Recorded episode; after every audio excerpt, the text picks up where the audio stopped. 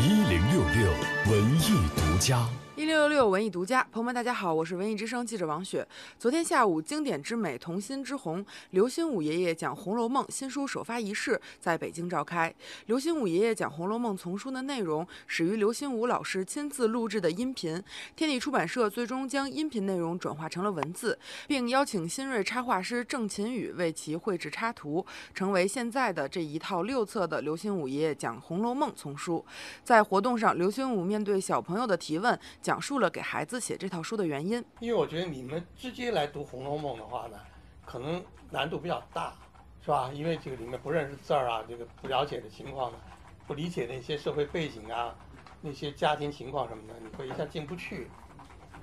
那么通过我这个呢，你就比较容易能够知道《红楼梦》大体怎么回事儿，就是适合你们来读在之后的文艺之声的专访当中，刘心武对新书做了介绍。我这是针对全中国的更广大的孩子们，有没有年龄段的限制？基本上是六岁到十五岁，就是就是高中以前的。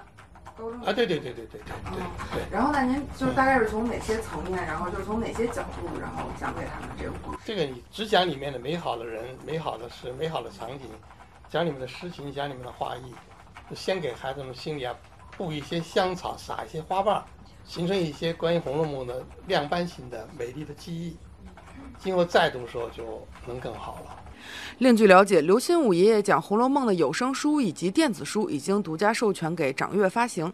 本次新书首发仪式之后，这套丛书的纸质书、有声书、电子书三种形态图书将同期上市。文艺之声记者王雪北京采访报道。